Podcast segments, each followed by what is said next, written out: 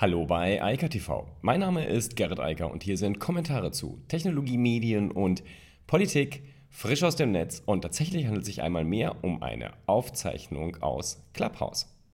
Okay, hallihallo. Ähm, hallo Marius, hallo Marc. Äh, wir sprechen heute über das Metaversum einmal mehr und die Frage, kann das so ein richtiger Internet-Nachfolger werden und was werden wir vermissen, wenn wir demnächst 3D haben und kein 2D mehr? Das wäre tatsächlich eine interessante äh, Frage nach den ganzen Nachrichten der letzten Zeit. Ähm, ja, schieß mal los. Was ist denn eure, äh, euer Gedanke so? Ähm, was, was wird äh, bleiben, was wird gehen, äh, wenn wir statt zwei. Guten Abend erstmal an euch. Boah, gute Frage. Also ich denke mal, man wird ja erstmal einen riesigen Mehrwert haben, dadurch, dass man ja inversiv Leute sehen kann. Aber ich denke mal, die Sachen werden erstmal eine lange Zeit parallel existieren. Das wird ja so ein schleichender Prozess sein, oder?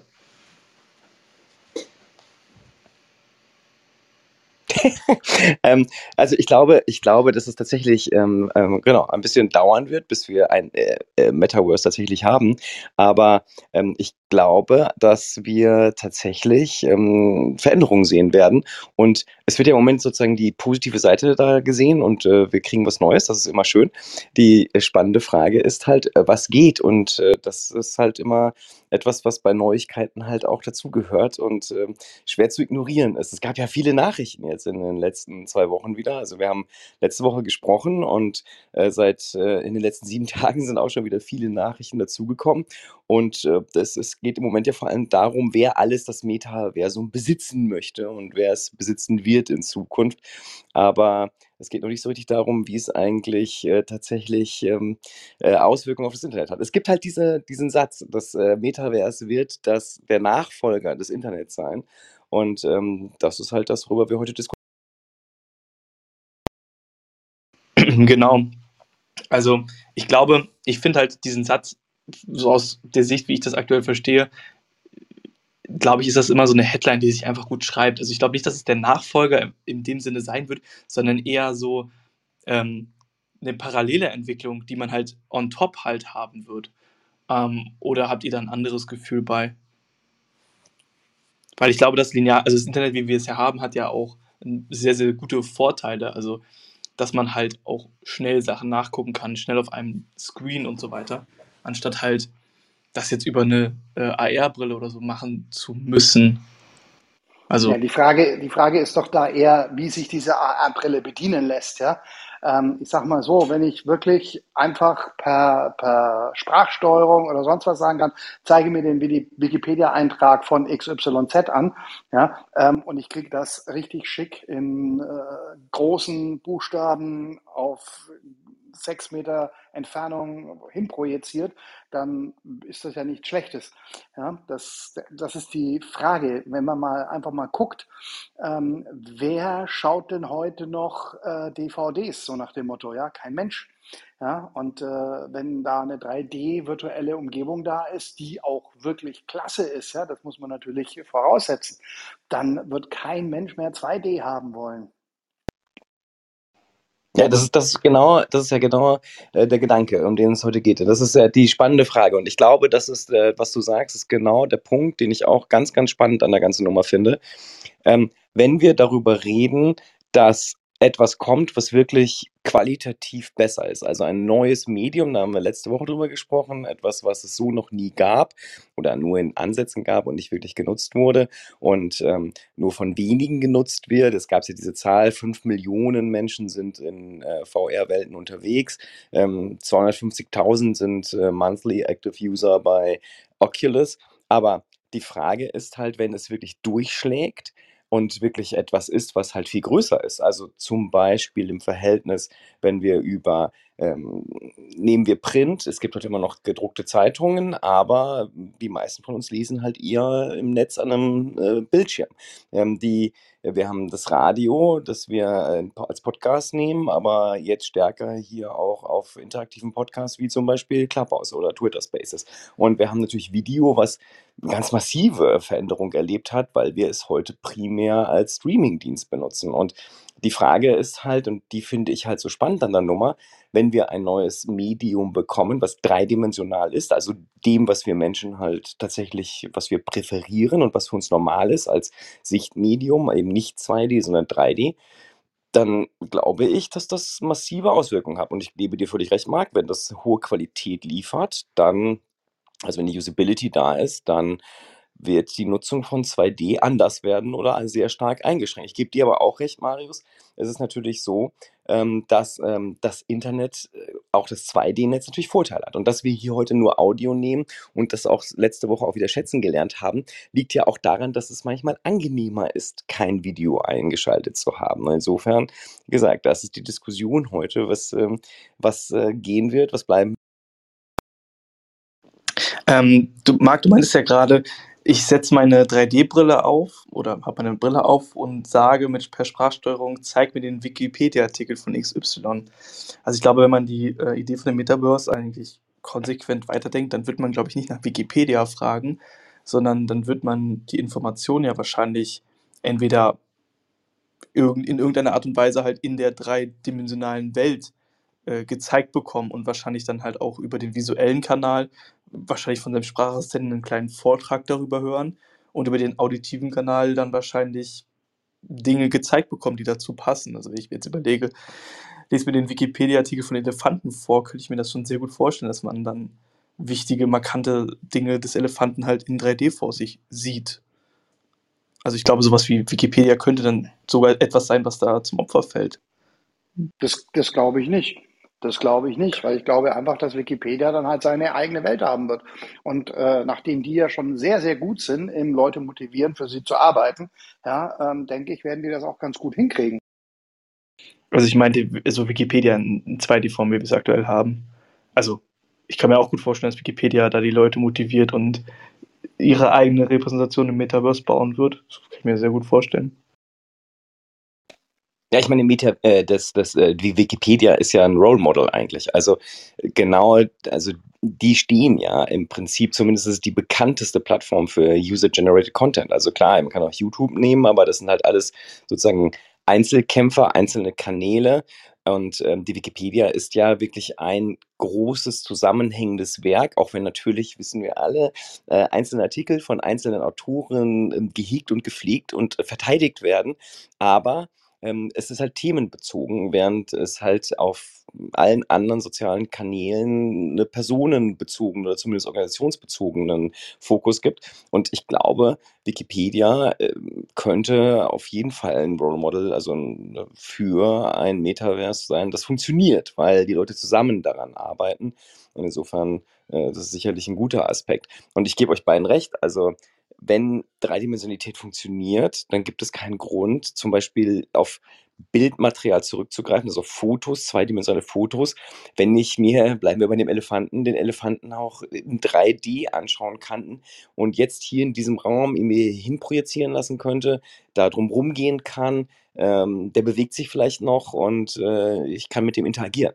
Ähm, warum sollte ich mir das als 2D-Foto angucken? Also selbst ein Geschwindigkeitsvorteil wäre ja etwas, was dann nicht mehr existent ist. Also wenn das technisch funktioniert. Und warum sollte ich das tun? Also dann nehme ich natürlich das hochwertigere Medium, also die dritte Dimension dazu, weil es meine Vorstellung natürlich viel besser unterstützt und meine, mein Gehirn viel besser unterstützt, weil ich 3D halt sehen kann und warum sollte ich das nicht tun, wenn es geht? Und ich glaube, das ist schon ein wichtiger Punkt. Und äh, wenn es funktioniert, dann wird Foto und auch Video ein Problem bekommen, wenn ich voll animierte, dreidimensionale Ich glaube, der Knackpunkt an der ganzen Sache wird halt echt sein, woher diese ganzen 3D-Models bekommen, darüber äh, kommen. Wo haben wir auch letztes Mal schon drüber oder vorletztes Mal drüber gesprochen. Wenn die User nicht mitziehen, dann wird das alles echt ein Problem sein. Also, wenn ich mir jetzt mal überlegen würde, man würde für alle Wikipedia-Seiten 3D-Modelle erstellen müssen, das wird echt eine harte Aufgabe. Ich denke, das ist halt einfach eine Frage, wie es organisiert ist. Also wenn es ein total geschlossenes System ist, das hatten wir ja auch schon, und die Leute nicht motiviert sind, da Zeit zu investieren und tatsächlich dreidimensionale Objekte da reinzubringen, dann wird das äh, nicht gut funktionieren. Auf der anderen Seite, die Technologie ist halt jetzt vorhanden. Wir haben höherwertige Smartphones mit äh, LIDAR-Sensoren, die einfach relativ easy dreidimensionale Objekte erstellen können. Und das wird noch einfacher werden, vermute ich, in den nächsten Monaten, Jahren, die da kommen. Und dann äh, kann man die halt genauso wie heute schon zu äh, schustern. Und ich meine, es gibt ja, ähm, ich kenne viele Leute, also professionelle, aber auch ähm, rein semi-professionelle oder private Fotografen, die, die hochwertiges Bildmaterial zur Wikipedia zusteuern, weil sie es geil finden, weil sie die Aufmerksamkeit lieben und weil sie dort halt ihre Fotos unterbringen können. Und ich denke, das wird bei 3D ganz genauso laufen. Also ich glaube, dass Inhalt ähm, nicht so ein großes Problem ist, aber ich glaube, dass klassische Inhalte sukzessive ein Problem bekommen, weil, wie gesagt, warum oder vielleicht, äh, vielleicht übersehe ich was, aber warum sollte ich mir eine Fotografie von dem Elefanten anschauen oder mir ein Video anschauen, egal wie gut es ist, wenn ich es sozusagen live in 3D erfahren kann, also äh, in Bewegung und äh, in hoher Auflösung, dann frage ich mich, wofür bräuchte ich noch ein Foto? Na gut, die andere Frage, die sich mir stellt, also ähm, wer wird Facebook das alles zur Verfügung stellen? Ja, ähm, also generell ich nicht. Ja, ich würde, wenn dann nur Häppchen einspielen und sagen, hier, guck mal bei mir, da ist es schön. Ja, und das werden andere auch machen, weil ähm, wer will schon Facebook? Ähm, wir haben ja sicherlich alle unsere Meinung über Facebook, ähm, solche hochwertigen Daten zur Verfügung stellen. Und ähm, Marius, du hast vorhin gesagt, wer wird das alles bauen? Also ich schätze mal, am Anfang werden das schon Menschen bauen, aber irgendwann wird es halt so sein, dass einer sagt, ja, okay, äh, ich habe hier eine KI, ja, die kann aus, aus 2D-Bildern, 2D-Videos, ja, ähm, wo da ein Elefant entlangläuft, um beim Beispiel zu bleiben, einfach eine 3D-Animation machen. Und ähm, dann wird das automatisiert sein. Gut, aber die, äh, sorry, Marius, aber die, die, ähm, die, die Unterstellung ist ja, dass Facebook, also jetzt Meta, tatsächlich die, das perfekte äh, Metaversum bauen wird. Ähm, das werden wir ja erst sehen, ob das tatsächlich so ist. Ähm, es haben sich jetzt wirklich viele, viele, viele, viele Unternehmen da reingemischt und sagen auch ganz klar, dass sie äh, ein hohes Interesse haben, dort äh, ein Metaverse zu bauen oder zumindest dazu beizutragen. Und zwar große Konzerne mit sehr viel Geld im Rücken. Also Facebook ist definitiv nicht der einzige Konzern, der bauen wird. Ich gebe dir aber insofern recht, Marc. Es ist natürlich die spannende Frage, ähm, äh, ob das ein Nvidia ist oder ein Roblox oder wer auch immer, ein Microsoft, ein Google, ähm, ob wir da sozusagen das Interesse haben, das zu unterstützen oder ob es vielleicht äh, Sachen sind wie Decentraland oder andere, die halt wirklich dezentralisiert auf der Blockchain rumrennen, äh, wo wir Eigentum an den Inhalten haben, die wir zusteuern. Und spätestens dann hätte ich überhaupt kein Problem damit, Inhalte in jeglicher Couleur da reinzuspielen. Warum denn nicht? Also es, der Inhalt würde weiterhin mir gehören. Ich könnte definieren, wer das wann wie benutzt oder gegen welche Entgelte. Kein Problem, das würde ich sofort machen. Also wir müssen ja einfach, glaube ich, auch mal ein bisschen uns heute angucken, wie heute die sozialen Netzwerke funktionieren, es ist ja heute schon der Fall, dass ich zum Beispiel jeden Tag ein bis zwei Videos auf TikTok hochlade. Und die stelle ich dann im Prinzip ja auch den Plattformen zur Verfügung. Gerrit, du machst das ja im Prinzip auch relativ regelmäßig, ich glaube teilweise sogar noch mehr. Ähm, ich denke also, die Motivation ist da, dass User das auf jeden Fall machen können. Und gerade wenn es so eine Regelung durch NFTs oder Blockchain im Allgemeinen so eine gibt, dass man halt sagen kann, wem das dann im Endeffekt gehört, sehe ich da eigentlich auch kein Problem ähm, daran. Was ich eigentlich vorhin nur meinte, die schiere Masse, das hat mich gerade so ein bisschen beeindruckt. Also was halt alles erstellt werden müsste, damit das Gut, aber äh, das ist ja, ähm, ich, ich, äh, ich glaube, das, du hast völlig recht. Also, ah, wir, wir machen das heute schon halt in 2D, meist in Video ähm, oder in Text oder äh, Bild ab und zu noch. Aber tatsächlich, sobald dieses, die Dreidimensionalität möglich ist, werden wir das vermutlich genauso tun. Und ähm, ich gebe dir auch recht. Äh, wir, also, da sind wir einer Meinung. Wir brauchen in irgendeiner Form eine, eine Systematik und ich glaube, dass die besser sein kann in einer Blockchain-basierten ähm, Welt als in der der World Gardens, die wir heute haben, wie auch hier Clubhouse, wobei wir den Inhalt immer ein problemlos mitnehmen können. Aber ich glaube, dass da Möglichkeiten bestehen, das besser zu machen als das, was wir bisher hatten, also eher so wie am Anfang des Webs. Und ähm, ich glaube, Marius, die, äh, als wir, ich, ich weiß immer noch, als ähm, äh, wir angefangen haben, äh, Marc mit dem Fichtelgebirge, die, ähm, da habe ich immer gesagt, okay, ähm, äh, irgendwann muss unter Fichtelgebirge die halt einfach jeder Stein im Fichtelgebirge für einen Touristen, der da hinfahren will, beschrieben sein.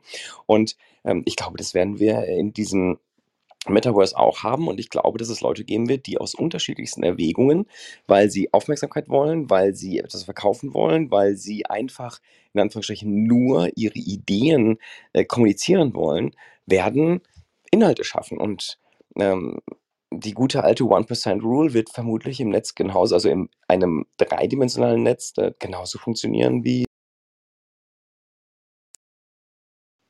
Yes, das sehe ich halt auch. Also um nochmal auf TikTok zu kommen, ich meine, da gibt es so viele Leute, die posten einfach nur Videos, weil es ihnen Spaß macht.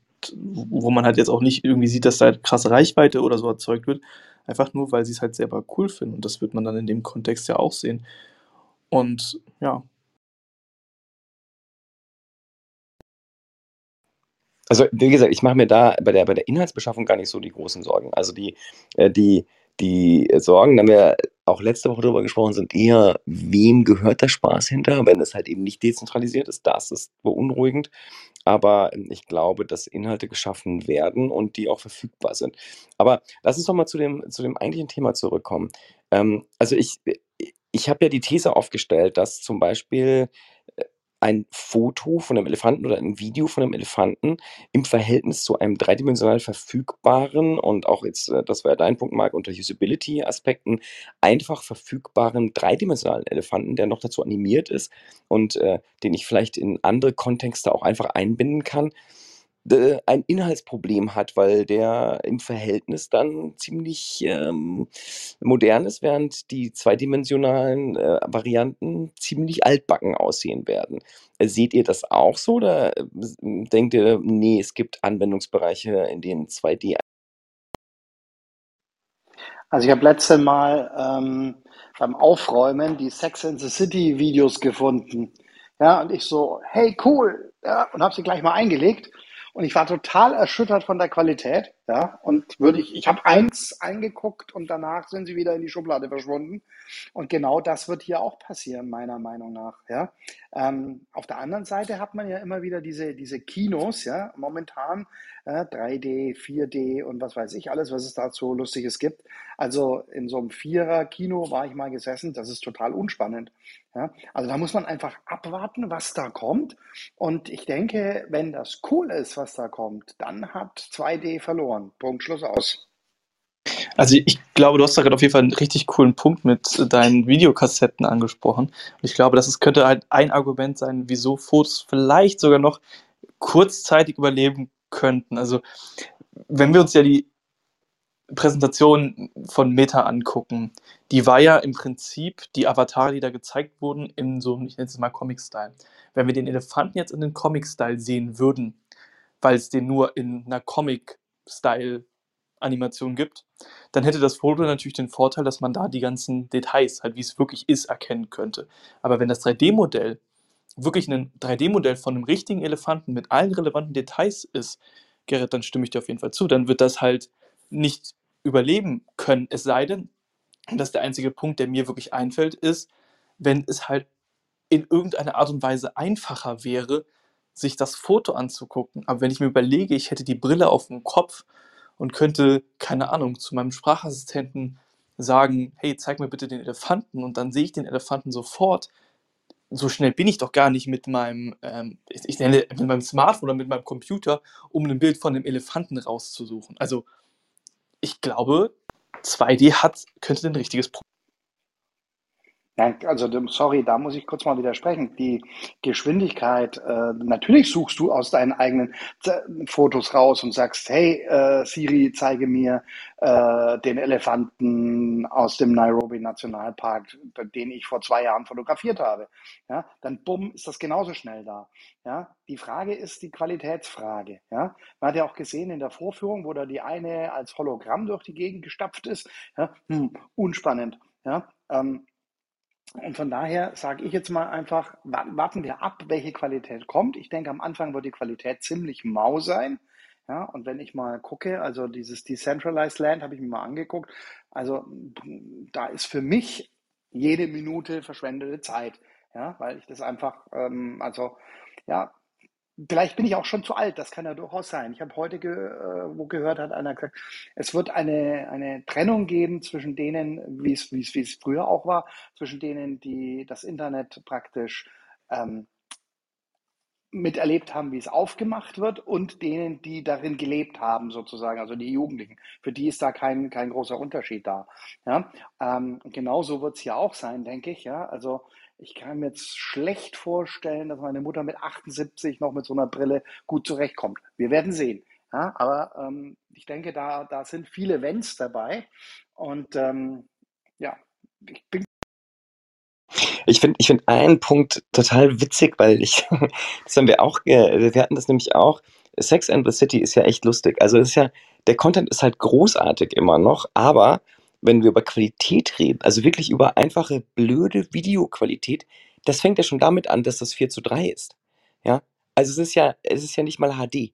Also es ist nicht 16 zu 9 im Format und es ist auch nicht, die Auflösung ist nicht hoch. Und dann denkst du so, oh Gott, also das sieht so strange aus. Und obwohl der Inhalt immer noch cool ist und es immer noch witzig ist, denkst du, wenn du es dir heute anschaust, wow, ähm, das passt einfach gar nicht mehr in die Welt. Und ich glaube, das ist der Effekt, den du meinst. Und wenn das in 3D so ist, also einfach, und der Qualitätsunterschied von HD zu dem alten, ich weiß gar nicht, wie das heißt, aber das 4 zu 3 Zeug, was damals im Fernsehen lief, ähm, der ist ja gar nicht so groß. Aber wenn ich mir jetzt vorstelle, jetzt haben wir einen Qualitätssprung von 2D zu 3D, das ist ja eine völlig andere Qualitätsveränderung. Also das ist ja nicht nur, ich habe ein paar Pixel mehr und ich habe ein, ein anderes Auflösungsformat, also sondern ich habe plötzlich einfach eine komplett neue Dimension dazu.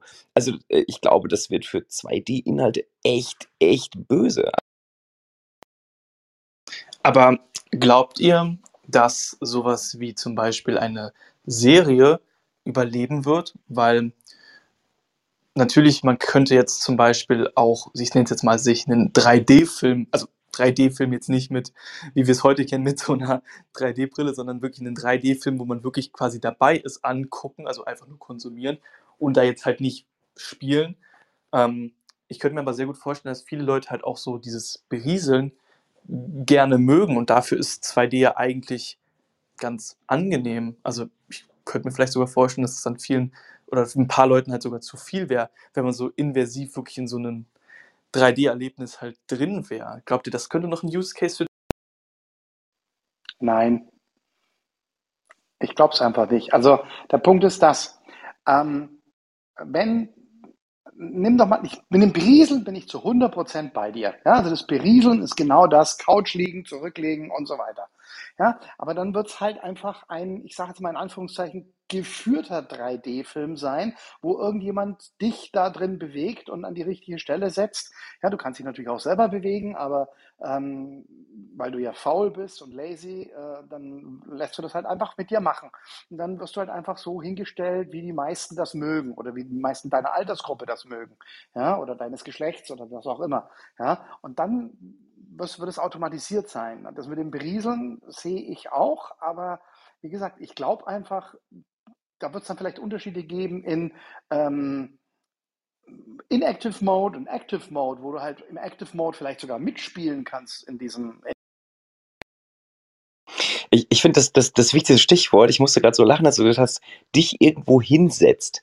Und ich meine, also ich, äh, vielleicht bin ich mittlerweile zu alt, aber was ich total schätze, was ich früher auch schon geschätzt habe, ich liebe es, ähm, hier in Münster auf dem Prinzipalmarkt vorm Stuhlmacher zu sitzen und einfach nur die Leute anzugucken, die da vorbeirennen. Also da brauche ich ja gar keinen, also es ist ja viel geiler als Fernsehen. Also du hast keine Story eigentlich, aber du kannst dir ja zu jedem die Story ausdenken. Also ist ja, das ist ja das Gleiche. Das kannst du in einer virtuellen Welt ja ganz genau so machen. Und auf der anderen Seite, Marius, wo ich gerade so denk, dran denken musste, in Second Life, also das ist jetzt, äh, das ist ja auch wieder, das das, was ich glaube, deine Erfahrung bei Mark bei, bei Decentraland äh, wird da nicht viel anders sein. Aber in Second Life gab es große, also so gibt es zum Beispiel Kinoveranstaltungen. Das heißt, da haben sich dann die Avatare in Second Life in 3D, natürlich auf dem 2D-Screen getroffen und haben dann dort Videos zusammen angeschaut. Ja, also ähm, insofern gebe ich dir recht, also man braucht vielleicht dann so einen Inhalt, den alle gleichzeitig konsumieren können. Der kann aber natürlich auch dreidimensional sein. Also stell dir einfach vor, du hast einfach einen, eine geile Sitcom, in der du einfach mit dabei bist. Also die um dich herum spielt ähm, und du hast keine Ahnung. Äh, The Big Bang Theory und die findet jetzt äh, 3D um dich herum statt. Da kann ich auch super sitzen. Also da kann ich sozusagen auch in 3D daneben sitzen oder ich bin in irgendeinem, ich bin sozusagen ein, wie heißen die, die äh, Statisten, äh, die einfach gar nicht mitspielen, aber Ehrlich gesagt, ich glaube, beide Sachen, die du gerade gesagt hast, kann ich mir sehr gut vorstellen. Also, dass man halt sich zusammen trotzdem zweidimensionale Inhalte im dreidimensionalen Raum anguckt, aber auch halt, dass man ich fand das Wort geführte Filme, was du meintest, mag eigentlich ganz schön dafür, ähm, dass man sowas halt erlebt. Ähm, ja, das sehe ich auf jeden Fall. Aber mal eine ganz andere ketzerische Frage.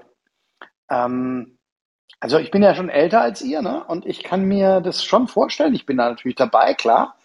Aber Gerrit, ganz ehrlich sitze ich doch dann lieber am Prinzipalmarkt, ja, und kriege mit, dass das ein echtes Erlebnis ist, weil mir der mumpfliche Kellner tatsächlich auch noch was von dem Bier über die Hose schüttet oder so. Aber ich, halt, ich glaube, dass das ein anderes Erleben ist. Ja, wir, zwei 3D-Welt äh, hin oder her, ja, aber du riechst nichts. Ähm, das ist einfach eine andere Geschichte, denke ich. Also wenn, dann bin ich immer noch der Live-Mensch. Also ich sehe es eher so, als da verbringe ich meine Arbeitszeit, da verbringe ich vielleicht die Zeit, wo ich sonst vor dem Fernseher liege, ja, ähm, und, und ein bisschen Fernsehen schaue. Das ist auch okay für mich. Aber dass ich da drin weiß ich nicht, andere Dinge tue, kann ich mir jetzt momentan noch nicht so vorstellen. Ja, gut, vielleicht Sport zusammen machen, ja, das ist ein Punkt, ja, aber letztendlich äh, laufe ich trotzdem mit meiner Laufgruppe viel lieber durch die echte Natur. Ja, und auch mit meiner Alpenverein Wandergruppe viel lieber äh, am Sonntag durch die echte Natur. Das gibt mir. Also da stimme ich dir komplett zu und ähm, ich denke, das wird ja auch der Fall sein, dass du noch mit deiner Laufgruppe durch die echte Natur läufst. Ich glaube, der Unterschied wird sein, dass du dann zum Beispiel, okay, das könnte jetzt ein bisschen unangenehm sein, aber beim Joggen ähm, deine AR-Brille aufhast, die dann zum Beispiel Freunde mit dir joggen lässt, also dass die Freunde dann halt quasi als 3D-Charaktere in der echten Welt angeblendet werden, die halt gerade nicht da sein können, weil sie zum Beispiel, keine Ahnung, in Australien sind, aber trotzdem das Joggerlebnis durch die heimische Natur irgendwie weiter haben wollen, ähm, beziehungsweise dir durch die AR-Brille vielleicht die zurückgelegte Strecke noch angezeigt wird, markante Punkte, irgendwas in die Richtung.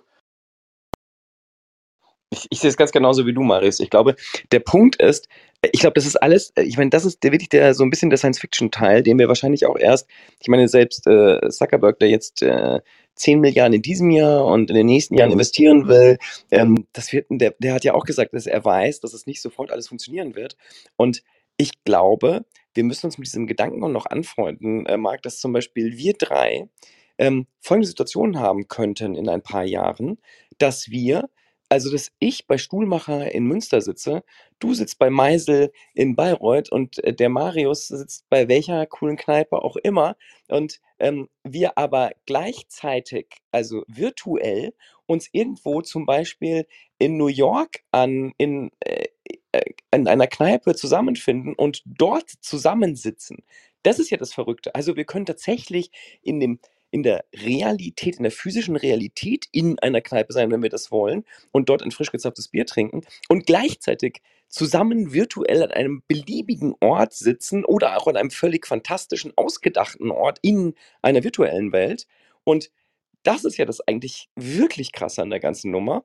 Und äh, das ist dann sozusagen, wir verzichten eigentlich gar nicht auf das, was physisch real ist, sondern wir kriegen nur das Zusammensein dazu. Also wir können sozusagen eine Geschichte bauen, die also einen Inhalt schaffen, der komplett unabhängig ist von den physischen Abhängigkeiten. Und ich glaube, da ist der echte Charme. Und ich glaube, das ist einfach, also das ist einfach noch weit weg. Also das muss man erstmal ähm, sich überlegen, dass das möglich sein.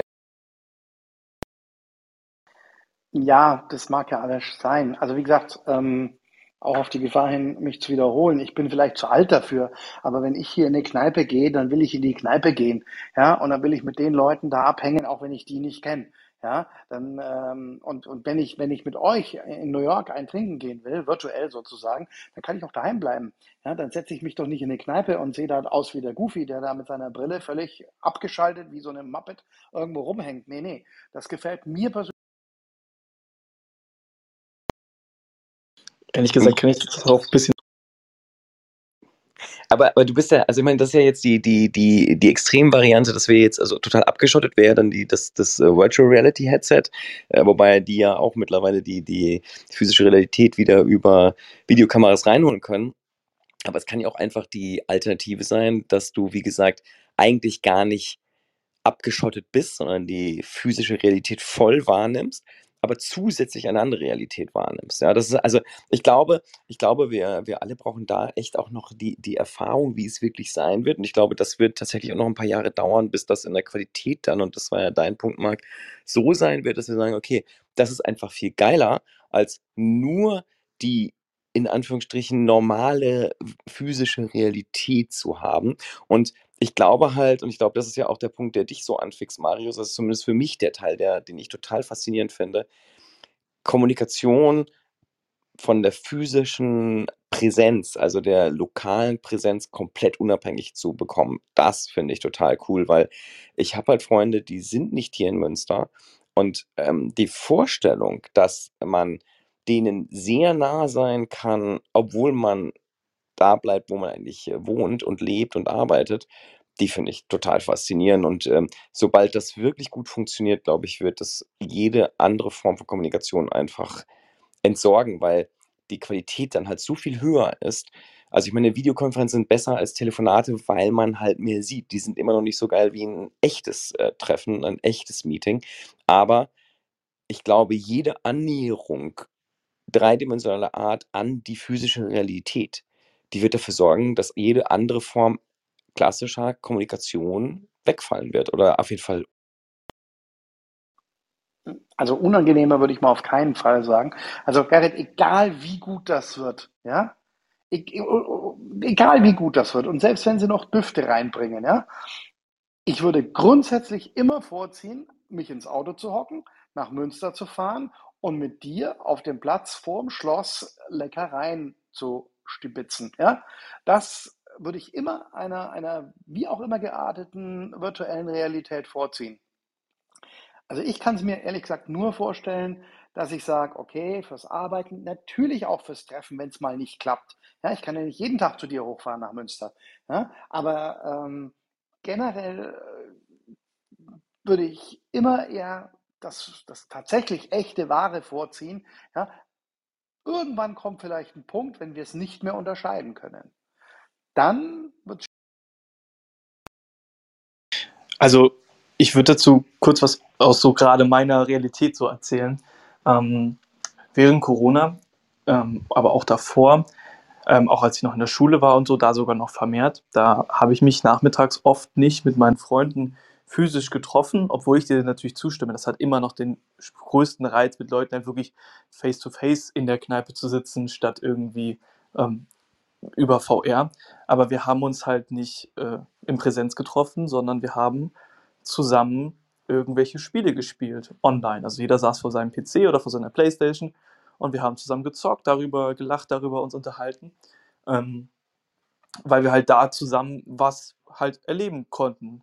Ähm, und das lag ja auch nicht unbedingt zwangsweise daran, dass wir so weit auseinander waren, sondern ich glaube in dem Moment einfach, weil das halt einfach ein Teil unseres Hobbys war. Und ich glaube, dass das ähm, halt ein, ein großer Use Case auch sein kann. Natürlich ist ein physisches Treffen inversiver und daran wird wahrscheinlich auch ein 3D-Headset oder VR, AR, Metaverse nicht in dem Sinne rankommen. Aber ich glaube schon, dass es sehr nah daran kommen wird. Und wenn ich mir überlege, ich stehe vor der Option, ich mache eine Videokonferenz, um mich mit jemandem zu unterhalten, oder ich mache, ich nenne es mal so einen Metaverse-Talk, dann würde ich den halt wahrscheinlich vorziehen.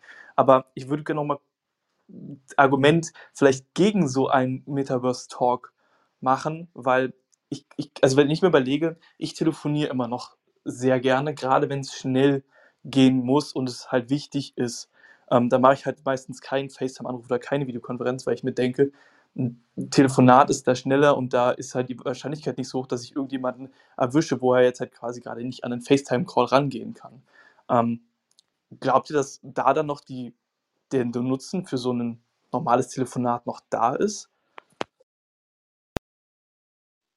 Ich glaube, dass du einfach dann, äh, also ich glaube, dass da kein großer Unterschied mehr ist. Ich glaube, dass du eine Brille auf hast und genauso wie du heute FaceTime Audio machen kannst, magst du dann halt Brille Audio. Ja, ähm, das so denk, so stelle ich mir das jetzt vor. Ja, ähm, und ich meine, da, natürlich hast du recht, ja. Du, ihr habt Computer gespielt. Ich war jetzt nie so der Computerspieletyp, ja. Ähm, aber ich kann mich auch noch erinnern, äh, meine Eltern haben gesagt, hey Mann, hör auf zu telefonieren. Der ist ein Stock unter dir. Ja, da habe ich aber eine Stunde schon mit dem telefoniert. Ja, ähm, das ist natürlich, ja, kann man machen. Ja, aber das andere wäre natürlich trotzdem cooler gewesen, einfach mal schnell runterlatschen. Ja, ähm, aber wie gesagt, ich denke, es wird eine Mixtur aus allem sein. Ja, ähm, und von daher bin ich da jetzt auch nicht beunruhigt oder sonst was, weil der, der draußen geht, in den, lieber draußen in die Natur, in der Natur rumläuft, der wird das machen und wird da vielleicht äh, wieder Leute kennenlernen, die das eben auch machen. Und er wird aber auch trotzdem vielleicht am nächsten Tag mit seiner äh, Brille irgendwo in New York in einem Meeting sitzen und anschließend äh, mit den Leuten, die da sind, den virtuellen und den realen gemeinsam in die Kneipe gehen. Ja, das ist ja völlig ich, ich will noch mal einen, also ganz kurz nur zur Erinnerung. Wir benutzen hier gerade ein Audio-Tool ähm, statt einer Videokonferenz. Also ich meine, das spricht ja eigentlich Bände. Ähm, Marius, du hast gerade gesagt, du telefonierst manchmal lieber, weil es schneller geht und äh, nutzt keinen Videocall. Ich bin, also zumindest im geschäftlichen Kontext versuche ich alles über Videocalls zu machen, weil es meist tatsächlich schneller geht, gerade wenn mehrere Leute dabei sind und man äh, dann nonverbale Kommunikation, äh, zumindest das bisschen, was geht, visuell mitnehmen kann. Aber der Punkt ist ja, dass wir hier Audio benutzen, hat ja Gründe, weil es auch anstrengend ist, ähm, die Kamera ordentlich zu bespielen, da immer freundlich reinzulächeln und auch nichts anderes machen zu können, während man gerade nicht redet. Und auch das stelle ich mir in Zukunft aber auch wiederum so vor, dass in einem Metaversum die Situation einfach sein wird, dass ich einen Avatar habe, der das, was ich jetzt gerade sage, einfach spricht für mich und zwar auch inklusive zu verstehen, dass ich, wenn ich jetzt gerade lächle, dann, ich meine, das hört ihr, dass ich jetzt lächle oder wenn ich nicht lächle, das halt entsprechend dann darstellt. Ähm, dann brauche ich das gar nicht machen. Also dann habe ich eine, eine 3D-Repräsentanz von mir, die genau das macht, was ich will, das vielleicht auch noch ein bisschen getuned so macht, dass es gut ankommt draußen, besser als ich es selbst könnte. Und ich brauche nur plappern. Ja, ähm, äh, trotzdem wird, also zum Beispiel, lass uns vielleicht nochmal über die Medien sprechen. Also bei, bei Foto und Video waren wir, glaube ich, ziemlich einer Meinung. Audio zum Beispiel, glaube ich, dass das überleben wird, genau wie Audio heute auch überlebt in Form von Podcasts. Radio ist auch immer noch stark genutzt, natürlich vor allem, weil viele mit Podcasts nicht umgehen können und weiterhin Radio im, im Auto hören. Aber das Audioformat hat, ist halt eben nicht so immersiv. Und Immersion ist super schön, wenn man sie will und wenn man sie auch für die Kommunikation braucht, aber sie ist halt auch anstrengend. Also das kostet halt viel anstrengend. Ich merke das selbst, in, also Videokonferenzen sind anstrengend. Also zumindest wenn man wirklich präsent sein will, also wirklich in die Kamera schaut, wirklich den anderen zuhört und wirklich darauf eingeht, ist es sehr, sehr anstrengend. Ich empfinde es auch als anstrengender sogar als in einer tatsächlichen natürlichen Situation, also an einem Tisch zu sitzen. Und ähm, ich glaube, dass Audio zum Beispiel durch ein Metaversum nicht beeinschränkt, sondern, äh, sondern und beeinträchtigt, sondern sogar ausgedehnt werden kann, weil man viele Sachen einfach vollständig automatisieren kann. Wenn Avatare gut funktionieren, dann brauchen die eigentlich nur Audio, den Rest können die Also ich sag mal so, da hast du natürlich recht mit den 1 zu 1 Videokonferenzen, ja. Ähm, weil du halt einfach in der Schule, da hast du halt einfach mal kurz abgeschalten, ja, hast ein bisschen rumgemalt, etc. Ja, ähm, du weißt ja heute nicht, wer wann in deinen Bildschirm guckt, ja, wenn bei so einer Videokonferenz oder wer wann welches Bild sieht. Ja, das ist natürlich schon ein Punkt. Das mit dem Audio stimme ich dir auch zu. Aber jetzt überleg mal an diesem Avatar. Ähm, der macht dann praktisch deine Mimik. Das heißt, er muss ja im Endeffekt, du hast sogar noch von Tuning gesprochen. Das heißt also, er muss vielleicht sogar noch besser sein als deine Mimik. Ähm, also ich möchte persönlich nicht, dass diese Daten irgendwo bei Facebook. Ich glaube, diese Daten würden gar nicht bei Facebook liegen, weil, wie ich das Metaverse, die Idee davon verstehe, ist ja, dass man auf offenen Standards ähm, das Ganze aufbauen wird. Und ich würde sagen, dass diese Mimikdaten im Prinzip von deinem End, also auf deinem Endgerät liegen würden und dann von da aus in das Metaverse gesendet werden, ähm, halt quasi als in Anführungsstrichen fertig moduliertes 3D-Modell. Ähm, aber ich stimme dir komplett zu. Also, wenn du das gerade sagst, hatte ich auch so ein leicht mulmige, mulmiges Gefühl. Ähm, ja, verstehe ich auf jeden Fall. Aber ich muss auch sagen, Videokonferenzen sind echt anstrengend. Da ist halt dieses Audioformat auch einfach, weil man halt zuhören kann und darauf reagieren kann und halt dieses ganze visuelle halt wegfällt, echt doch um einiges angenehmer. Mir ist dazu eingefallen, es gibt auf TikTok einen TikTok-Kanal, ähm, der heißt boah, irgendwas mit Geek. Ähm, der funktioniert so, da ist ein, ein 3D-Charakter, ähm, welcher die Sachen moderiert und ähm, halt diese ganze Präsentation macht, auch mit einer Computerstimme. Also so eine Sachen gibt es halt im Prinzip auch schon heute. Ja, aber sowas schaue ich mir doch nur an, weil ich sage, oh, witzig. Ja, ähm, also so jemanden zuzuhören ähm, über einen längeren Zeitraum, um was von ihm zu lernen, weiß ich nicht, ob das mein Ding wäre. Ja, also da müsste halt vielleicht schon ein bisschen bessere Animation dann noch her. Aber ähm, ich denke mal, wie gesagt, wir werden einfach sehen, was da kommt. Und äh, ich sage mal so, wir werden wahrscheinlich die hundertprozentige Ausprägung eh nicht mehr erleben. Ja, also ich zumindest nicht mehr. Marius, du. also so alt bist du auch nicht, Marc. also ich glaube, dass das so lange nicht dauern wird. Also ich glaube, dass wir, also das hatten wir letzte Woche schon, aber ich glaube, dass wir wirklich in 10, 15 Jahren eine Situation haben werden, die wir uns heute vielleicht nicht komplett vorstellen können, aber die ziemlich interessant sein wird. Aber ich will noch mal auf einen Punkt von dir eingehen, Marius, weil ähm, äh, das, äh, das finde ich ist eine, eine total, ähm, also äh, das ist wirklich spannend, darüber noch mal nachzudenken. Also, ähm, also A, die Thematik, ja, wenn wir, also das ist ja quasi so ein Softwareagent, also das ist ja die klassische Definition eigentlich. Das ist ein, also ein Tool, was äh, bei uns irgendwie auf dem Rechner, auf dem Smartphone, was auch immer das sein wird, irgendwann in 10 oder 15 Jahren, sozusagen läuft, irgendein Dienst, der uns repräsentiert und uns in beliebigen virtuellen Welten oder halt augmentierten äh, Realitäten dann unterbringen kann. Und ähm, die Idee finde ich einfach, das gefällt mir sehr gut, weil das, äh, das ist etwas, was, was ich total hilfreich fände. Also jetzt im, sowohl im Business-Kontext, wenn man kommunizieren will, aber auch im privaten Umfeld.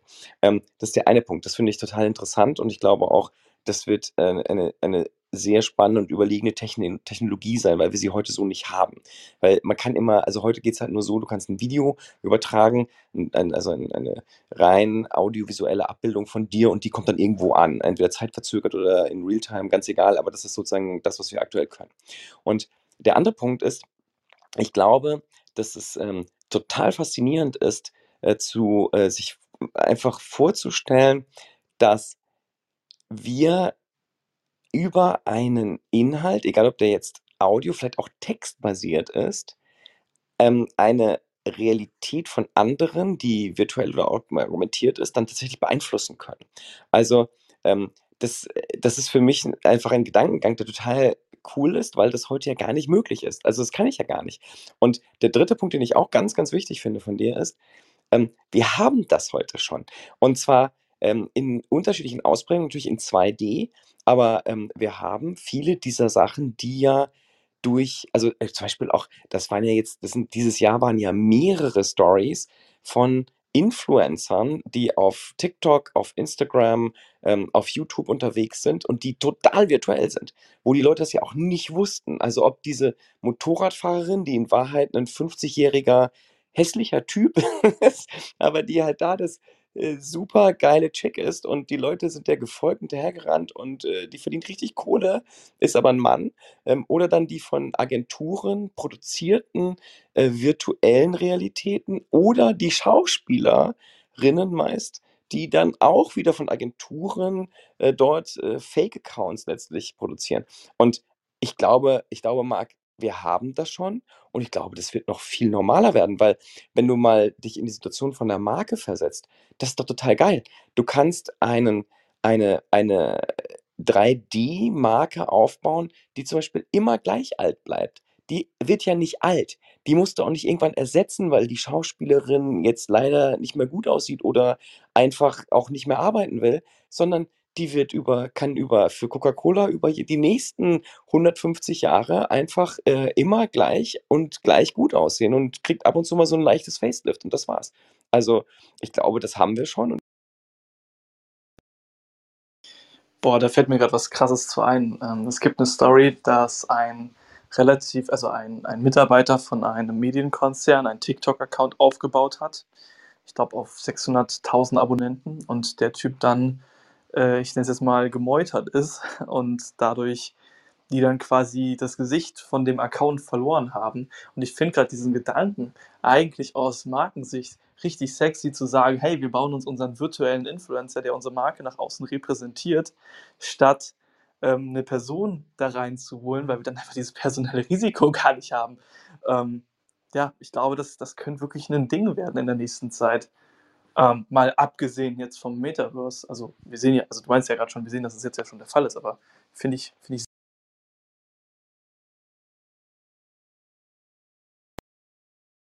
Also wie gesagt, das, das gibt es ja jetzt schon. Also das ist, ein, das ist ja ein massiver Trend der letzten 12, 18 Monate gewesen, in ganz unterschiedlicher Ausprägung. Ich finde das auch, also ich finde es äh, auf der einen Seite, ich, ich bin da voll bei dir, ist es aus, für Marken, ist es wahnsinnig cool.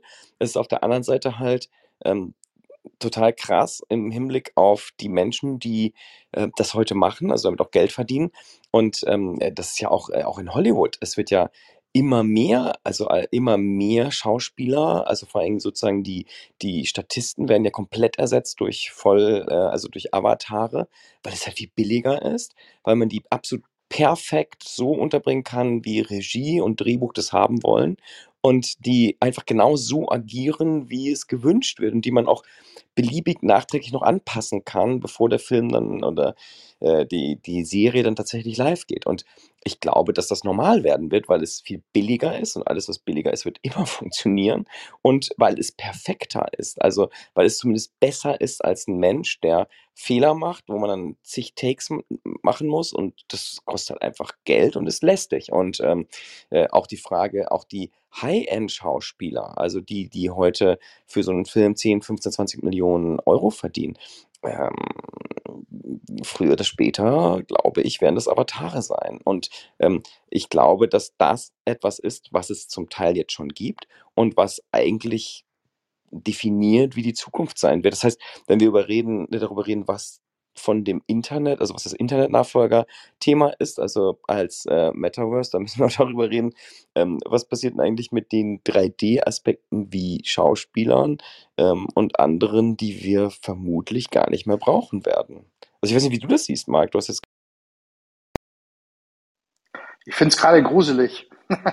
ähm, nein, ähm, natürlich hast du völlig recht.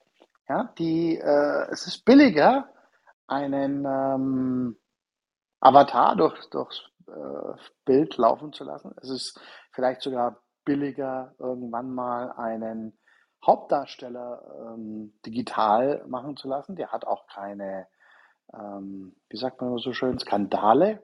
Ja, es sei denn, man programmiert einen. Ähm, aber ganz ehrlich, ähm, finde ich jetzt irgendwie, ja, wird toll sein anzuschauen, klar. Ja, ich meine, es ist irgendwie so wie, wie Roland Emmerich lässt äh, New York untergehen oder irgend sowas, ja. Oder Godzilla läuft durch New York. Das ist sicherlich auch spannend anzuschauen. Aber wir wissen ja im Film, das hat nichts mit der Realität zu tun. Ja, das ist eine Unterhaltung. Ja, aber ähm, trotzdem finde ich immer noch Unterhaltungen, die vielleicht, was weiß ich, ähm, anderes Niveau haben oder oder einfach in eine andere Richtung gehen und die mit richtigen Menschen gemacht worden sind, wo ich dann auch weiß, hey, die haben da echt Herzblut reingesteckt, ja. Und die Szene musste 18 Mal gedreht werden, bis sie richtig perfekt war. Ja, ähm, finde ich dann attraktiver, wobei ich glaube, ich werde dann der Minderheit sein und wahrscheinlich werde ich dann irgendwann mal in irgendeinem äh, ranzigen, in Anführungszeichen, 3D-Kino sitzen, ja, mit fünf anderen, die sagen, ja, echte Filme sind halt. Was ich mich halt frage, ähm, wir haben ja vorhin gesprochen, dass 2D unterlegen sein könnte, ob halt Filme dann überhaupt noch vorhanden sind, beziehungsweise wenn wir heute ja in die Filme reingucken, also es ist ja schon so viel gefaked. Es ist ja schon so viel nicht mehr real, weil es halt auch einfach vom Storytelling teilweise ja gar nicht geht, Dinge real darzustellen. Und das fällt im Prinzip ja meistens nur auf, wenn man explizit darauf achtet. Also, wieso das Ganze nicht auch mit den Schauspielern machen? Ich glaube, dass wir da nicht unbedingt so einen krassen Qualitätsverlust erleiden, obwohl ich natürlich zustimme, es hat einen Reiz zu wissen, dass eine Szene 18 Mal gedreht wurde, ähm, um zu wissen, dass da jemand wirklich mit der Seele hinter Ja, ja, klar. Ähm, die, die Frage ist da, da auch, ähm, wie schnell kann Technologie, also kann vor allem in dem Fall ja äh, KI, das halt nicht nur simulieren, also wirklich maschinelles Lernen und einfach das Gleiche machen wie irgendeine berühmte Schauspielerin oder irgendein berühmter Schauspieler, sondern das auch weiterleben in den Kontext des jeweiligen Films bringen oder der jeweiligen Serie, also der Story und das dann genauso perfekt spielen oder vielleicht sogar besser spielen, das ist ja das, was ich vorhin meinte mit Tunen auch des eigenen Abbildes, als das der Schauspieler oder die Schauspielerin selbst könnten. Und ich meine, auch das ist das, das sehen wir doch heute auch schon. Ähm, die, die ganzen Diskussionen, jetzt auch zum Beispiel im Hinblick auf Facebook äh, von Hogan losgetreten, äh, in Richtung Instagram im Speziellen. Ähm, Facebook weiß, dass Jugendliche, vor allem Frauen, ähm, psychische Probleme bekommen, weil sie eine Realität vorgespiegelt äh, bekommen. Und das sind nur Fotos oder kurze Filmchen, ähm, die es gar nicht gibt. So, ähm, das wissen die. So, und äh, trotzdem tun sie es, weil das gewünscht wird. Und das ist ja nur zweidimensional. Das Ganze lässt sich meines Erachtens dreidimensional ganz hervorragend genauso denken und das wird genauso, ähm, glaube ich, passieren. Und das ist ja äh, letztlich nur eine Frage der Qualität der Technologie, was die liefern kann und wie gut sie halt, wie gesagt, sich an den Kontext anpassen kann. Und ich glaube, ähm, wir werden da massive Veränderungen sehen, weil wenn das funktioniert, es gar keinen guten Grund mehr gibt, äh, tatsächliche Schauspieler zu benutzen. Oder sobald ein Schauspieler entdeckt wurde und als eine besondere schauspielerische Leistung dann erbringt, dann wird äh, der Algorithmus das einfach entsprechend adaptieren und nachmachen. Also ich glaube, ähm, Marc, ich glaube, du wirst gar nichts, äh, gar nicht erkennen können, ob das jetzt ein authentischer Mensch ist, der in einem zweidimensionalen Film spielt oder ein eben rein Algorithmen und äh, KI-basierter Avatar, der in einer rein digitalen, ähm, rein digitalen Metaversum oder einer einfachen virtuellen Welt da agiert. Also ich glaube, da wird's, es wird dir schwerfallen.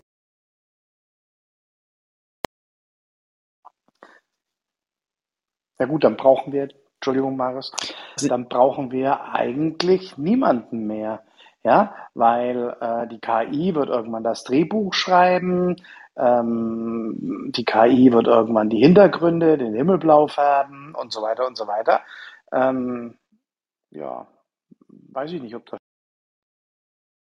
Ich muss gerade ein bisschen daran denken, wie ähm, Videospiele hergestellt werden. Da gibt es ja auch in diversen Shootern zum Beispiel äh, Cutscenes, wo halt Dialoge geführt werden ähm, und der Spieler halt in dem Moment ja nicht wirklich eingreifen kann.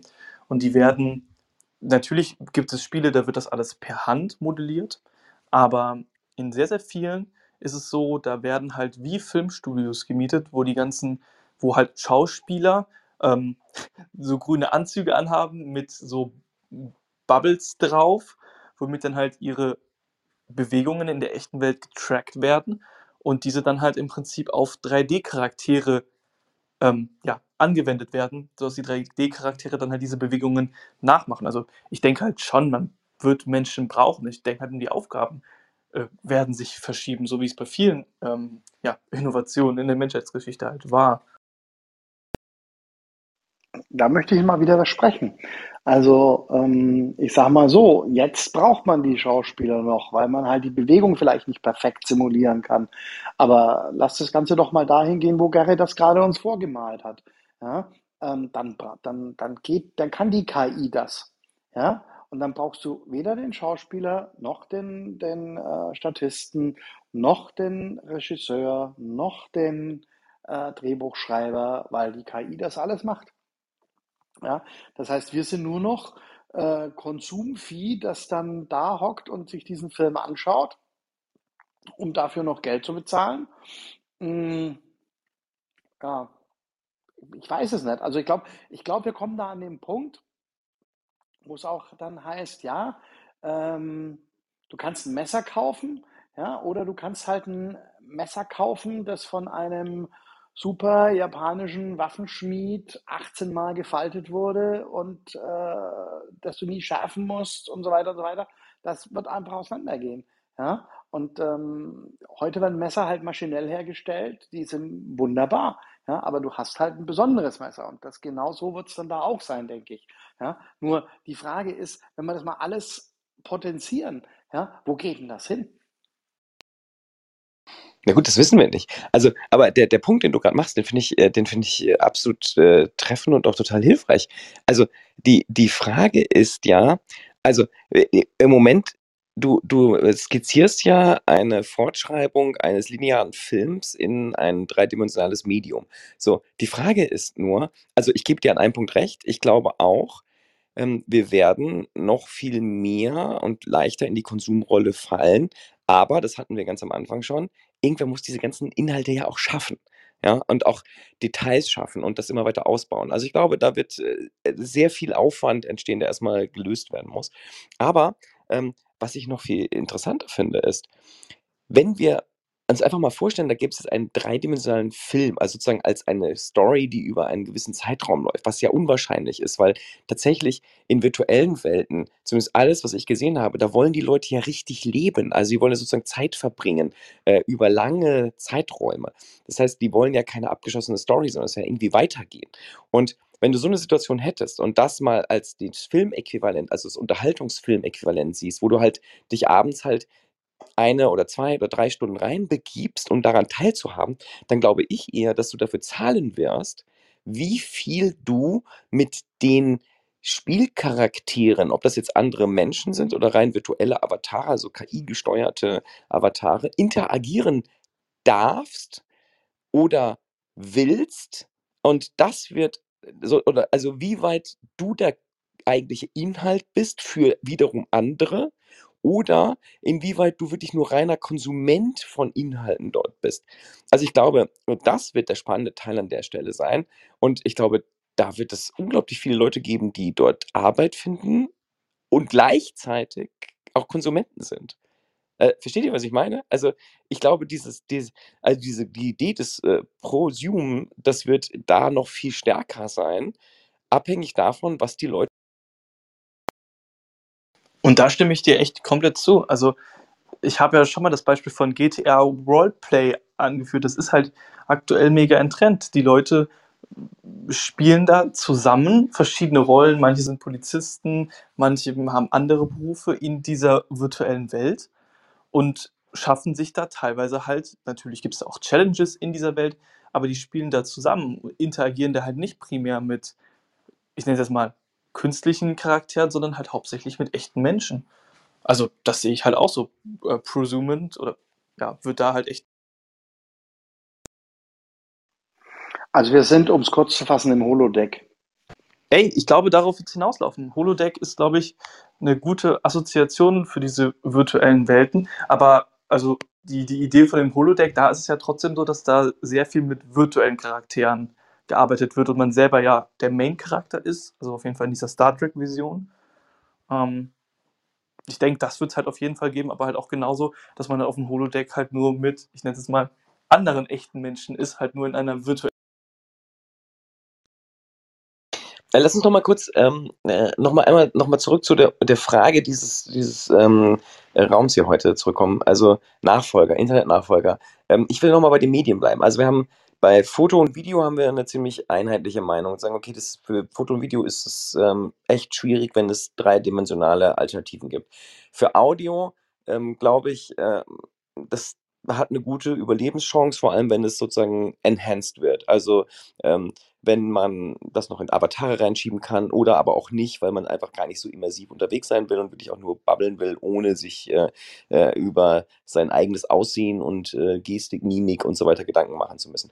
Aber was passiert mit Text eigentlich? Also was passiert mit Text? Also heute ist es so, ich konsumiere in allererster Linie Text. Ich weiß, die allermeisten Leute konsumieren heute Videos.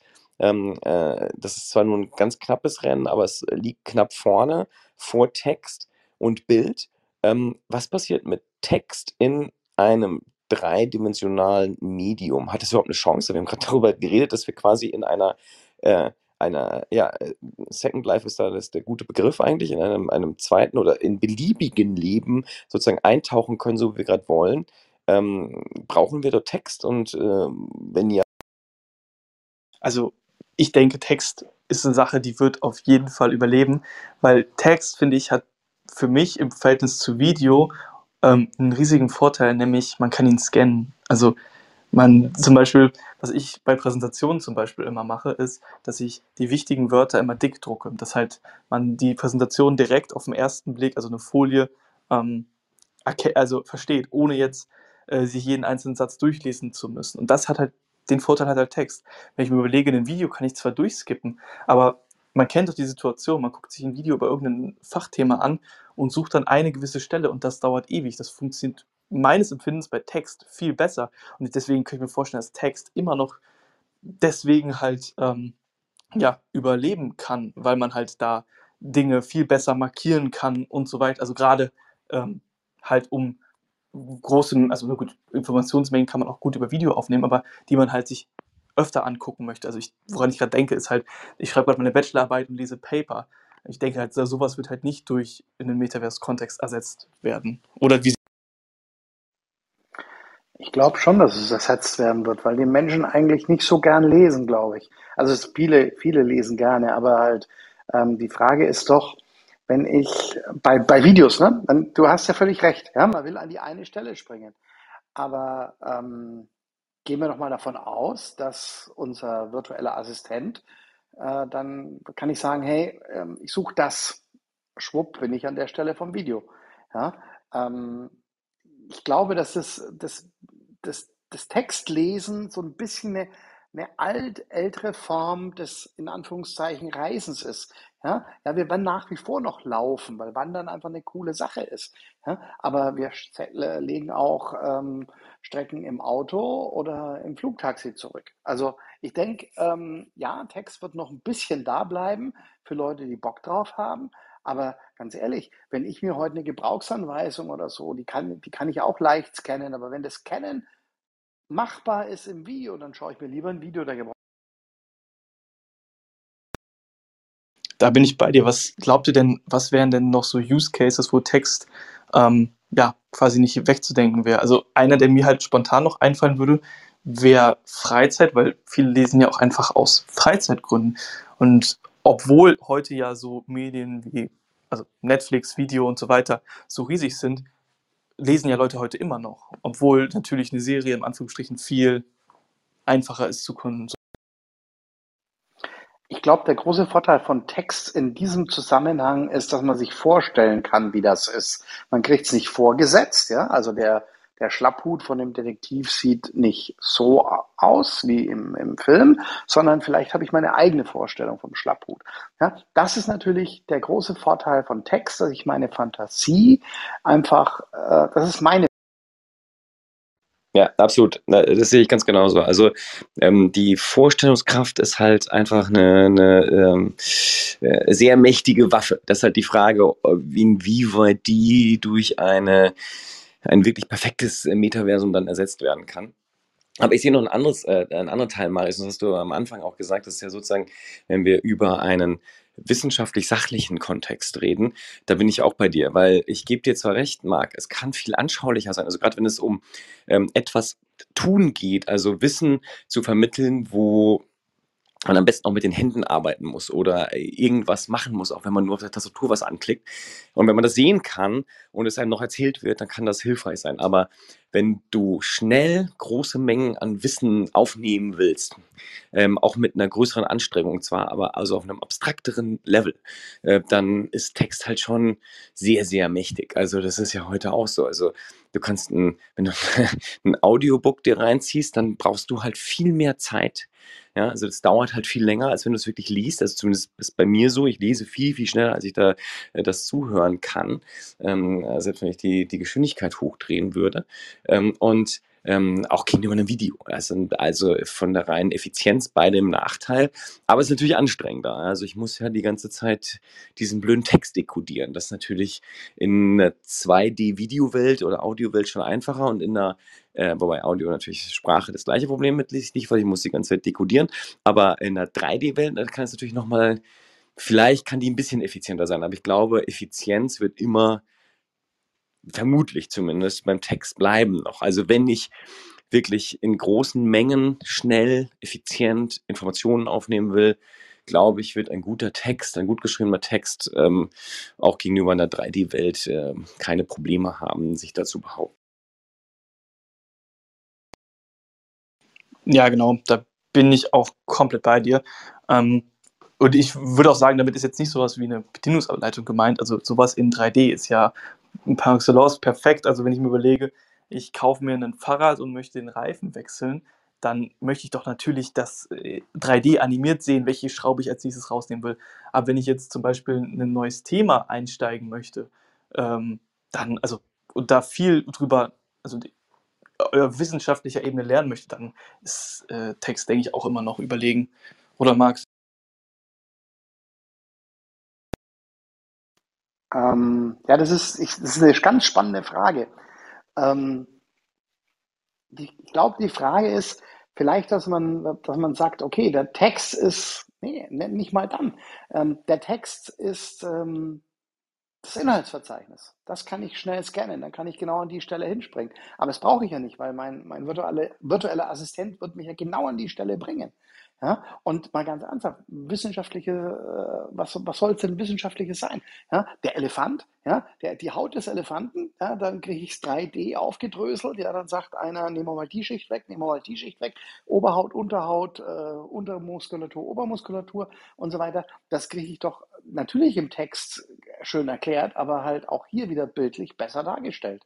Ähm, Atomphysik, ja, kann ich auch in 3D viel, viel besser erklärt bekommen. Ja? Das heißt, ich, ich weiß ehrlich gesagt nicht, wo Text ähm, besser ist als, als 360-Grad-Bilder. Ja? Ähm, kommt darauf an, was ich mit dem Text mache. Okay, also sorry, äh, ich, ich denke gerade so ein bisschen daran, ähm, in was für ein Themengebiet ich mich aktuell so ein bisschen bewege. Ähm, falls wegen meiner Bachelorarbeit jetzt, ähm, halt viel IT und also Literatur. Und da glaube ich, ist es schwierig, das in 3D-Repräsentationen darzustellen. Also ich stimme natürlich zu, wenn ich die verschiedenen Hautschichten des Elefanten mir angucken möchte, hey, das möchte ich in 3D sehen und auch dann noch vielleicht richtig cool erklärt bekommen. Das weiß ich ja auch ganz genau, das werde ich mir viel besser merken, als wenn ich mir das in den Text durchlese, weil das 3D ja viel anschaulicher ist. Aber wenn ich mir überlege, dass ich zum Beispiel jetzt ähm, eine, äh, eine Studie, die ich letztes Jahr gemacht hatte, da haben wir verschiedene Chatbots gebaut und geguckt, welcher menschlicher wirkt und dann halt äh, mit Statistiken ausgewertet und so. Und ich glaube, dass in dem Moment, wenn man das halt alles, ähm, also das in den Text vor sich sieht als Paper, ich glaube, das ist überlegen im Verhältnis zu einer ja, lass es eine Video, lass es irgendeine 3D-Form sein, weil es halt einfach nicht gut, finde ich, jetzt in einem Video anschaulich gemacht werden kann. Also wir hatten in dem Kontext auch einen Vortrag gehalten und der Vortrag, fand ich, war unserer Arbeit echt unterlegen. Halt von der Art und Weise, wie man es. Bin ich jetzt nicht im Thema, aber gerade als du Statistik gesagt hast, habe ich gedacht, Eine dreidimensionale Statistik finde ich cooler als eine zwei. Also ich, ich möchte mal, ich stimme euch beiden zu. Also ich glaube, ich glaube, man muss echt den Kontext sehen. Also äh, auf der einen Seite, wir brauchen über den Elefant und die Haut überhaupt nicht reden. Äh, das, äh, das ist natürlich, also das will ich nicht als Foto, das will ich nicht als Video, das will ich nicht als Text, das will ich als 3D. Und wenn ich nicht so ein Tier zerlegen kann, um das mal zu übertreiben, dann will ich das gerne als entsprechende dreidimensionale Wiedergabe, als Avatar. Und dann kann ich das schön aufsehen. Ich kann da reinzoomen, äh, ich kann rauszoomen, ich kann mir das in jeder Perspektive anschauen. Und ähm, Marius, auch bei dir noch das Beispiel mit dem, mit dem Fahrrad. Ähm, das will ich noch viel geiler haben. Ich will doch nicht nur das Fahrrad als 3D-Modell haben, sondern ich will, wenn ich das Fahrrad reparieren muss, dann will ich eine, ein Overlay, ein, also ein, eine Virtu, also die, die, den, den Avatar von dem Fahrrad sozusagen, will ich über dem Fahrrad eingeblendet haben und dann soll, will ich da jemanden sehen, der mir genau zeigt, wie ich den Handgriff mache. Dann kann ich meine Hand bräuchte nur da reinlegen. Und das gibt es ja heute schon. Also es ist ja genau das, was HoloLens bei Bosch und so weiter macht, dass sie die Arbeiter haben einfach die HoloLens auf und werden damit an den Maschinen geschult. Die Maschinen, also die HoloLens zeigt, wo sie hingreifen dürfen und wo sie nicht hingreifen dürfen, wie sie die Bewegung zu machen haben. Das ist ja perfekt. Also das ist, das ist alles 3D. Aber ich gebe dir, Marius, an der anderen Stelle genau recht. Also ähm, ich, ich meine, äh, Marc, du hast gesagt, Atomphysik hättest du lieber als 3D-Modell. Nee, äh, das funktioniert ja gar nicht. Da gibt es Abstraktions, ein, ein, Abstraktionsniveau und das sind dann letztlich mathematische Formeln und ähm, die muss man halt dann verstehen. Das ist sozusagen die, die absolute Abstraktion von Text sozusagen. Ähm, äh, das ist halt das, ähm, wo ich auch glaube, das kann man vielleicht, man kann mit dem 3D-Modell, das sozusagen popular, äh, populärwissenschaftlich sozusagen äh, jedermann erklären, äh, das ist auch gut, aber um es wirklich zu verstehen und es berechnen zu können, wirst du auf dieser ganz abstrakten Ebene arbeiten müssen, weil die halt viel effizienter ist und ähm, auch viel sozusagen äh, dann anschaulicher, wenn du sie verstanden hast. Und das Gleiche sehe ich bei gewissen Texten. Also ich glaube, dass dieses geschriebene Wort oder die geschriebene Zahl oder die geschriebene ähm, Formel die wird ihre Berechtigung behalten in 2D, weil es keinen Sinn macht, sie dreidimensional anzuzeigen. Und gleichzeitig wird überall da, wo, äh, wie gesagt, wo man hands-on arbeiten will oder wo man, ähm, wie gesagt, den Elefant, was ein schönes Beispiel, der Elefant im, im Metaversum, ähm, wo man den halt anfassen will oder verstehen will, wie er aufgebaut ist, da macht es keinen Sinn, das zu beschreiben in Text. Das ist eigentlich idiotisch, um auf den Punkt zu bringen. Ähm, das, äh, das wird wegfallen. Also ich glaube, es ist ambivalent. Also es wird, äh, das kommt auf den Kontext an, wo Text dann bleiben wird und wo es weg. Du sagtest gerade mathematische Formel. Also ähm, BWL-Grundstudium Mikroökonomie. Ja, was bringt der Oberender mit? Ähm, einen Ertragshügel. Ja? ja, und zwar in 3D als gebautes Modell. Ja, warum? Weil es daran besser erklären kann. Und von daher glaube ich, dass auch mathematische Formeln ähm, bis zu einem gewissen Grad vielleicht, da bin ich jetzt nicht so drin, ja, ich meine, keine Ahnung, da irgendwo hört es halt auf bei mir an der Stelle, aber so mathematische Formeln wie Ertragshügel oder Steuerprogression oder, oder, oder, kann ich mir doch dreidimensional viel, viel besser vorstellen. Ey, da bin ich komplett bei dir.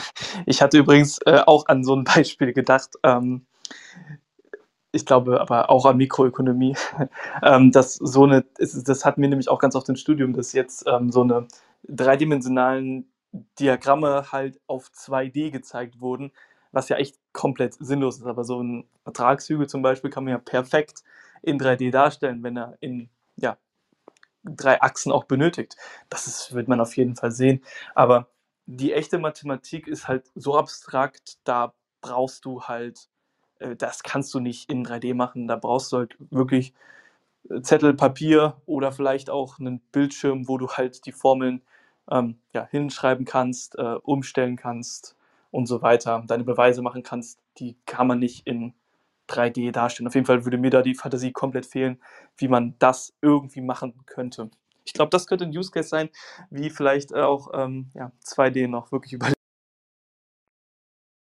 Also die Frage ist natürlich, die andere Frage dabei ist, und das ist ja das, also ich glaube, da, da äh, können wir in 10 oder 15 Jahren mal drüber sprechen. Die Frage ist halt, oder vielleicht auch erst in 20, wer weiß. Aber die Frage ist halt, was kann man von den Sachen, wo wir jetzt heute glauben, dass sie eben noch effizient sein werden, auch in der alten ähm, Medienform. Ähm, vielleicht kann man die doch dreidimensional unterbringen oder sinnvoller unterbringen. Ich glaube, ähm, da, genau da, äh, das habe ich auch nicht so Angst, äh, dass die Leute nichts zu tun haben werden. Ich glaube, es wird unglaublich viel zu tun geben, um äh, diese Sache zu bauen.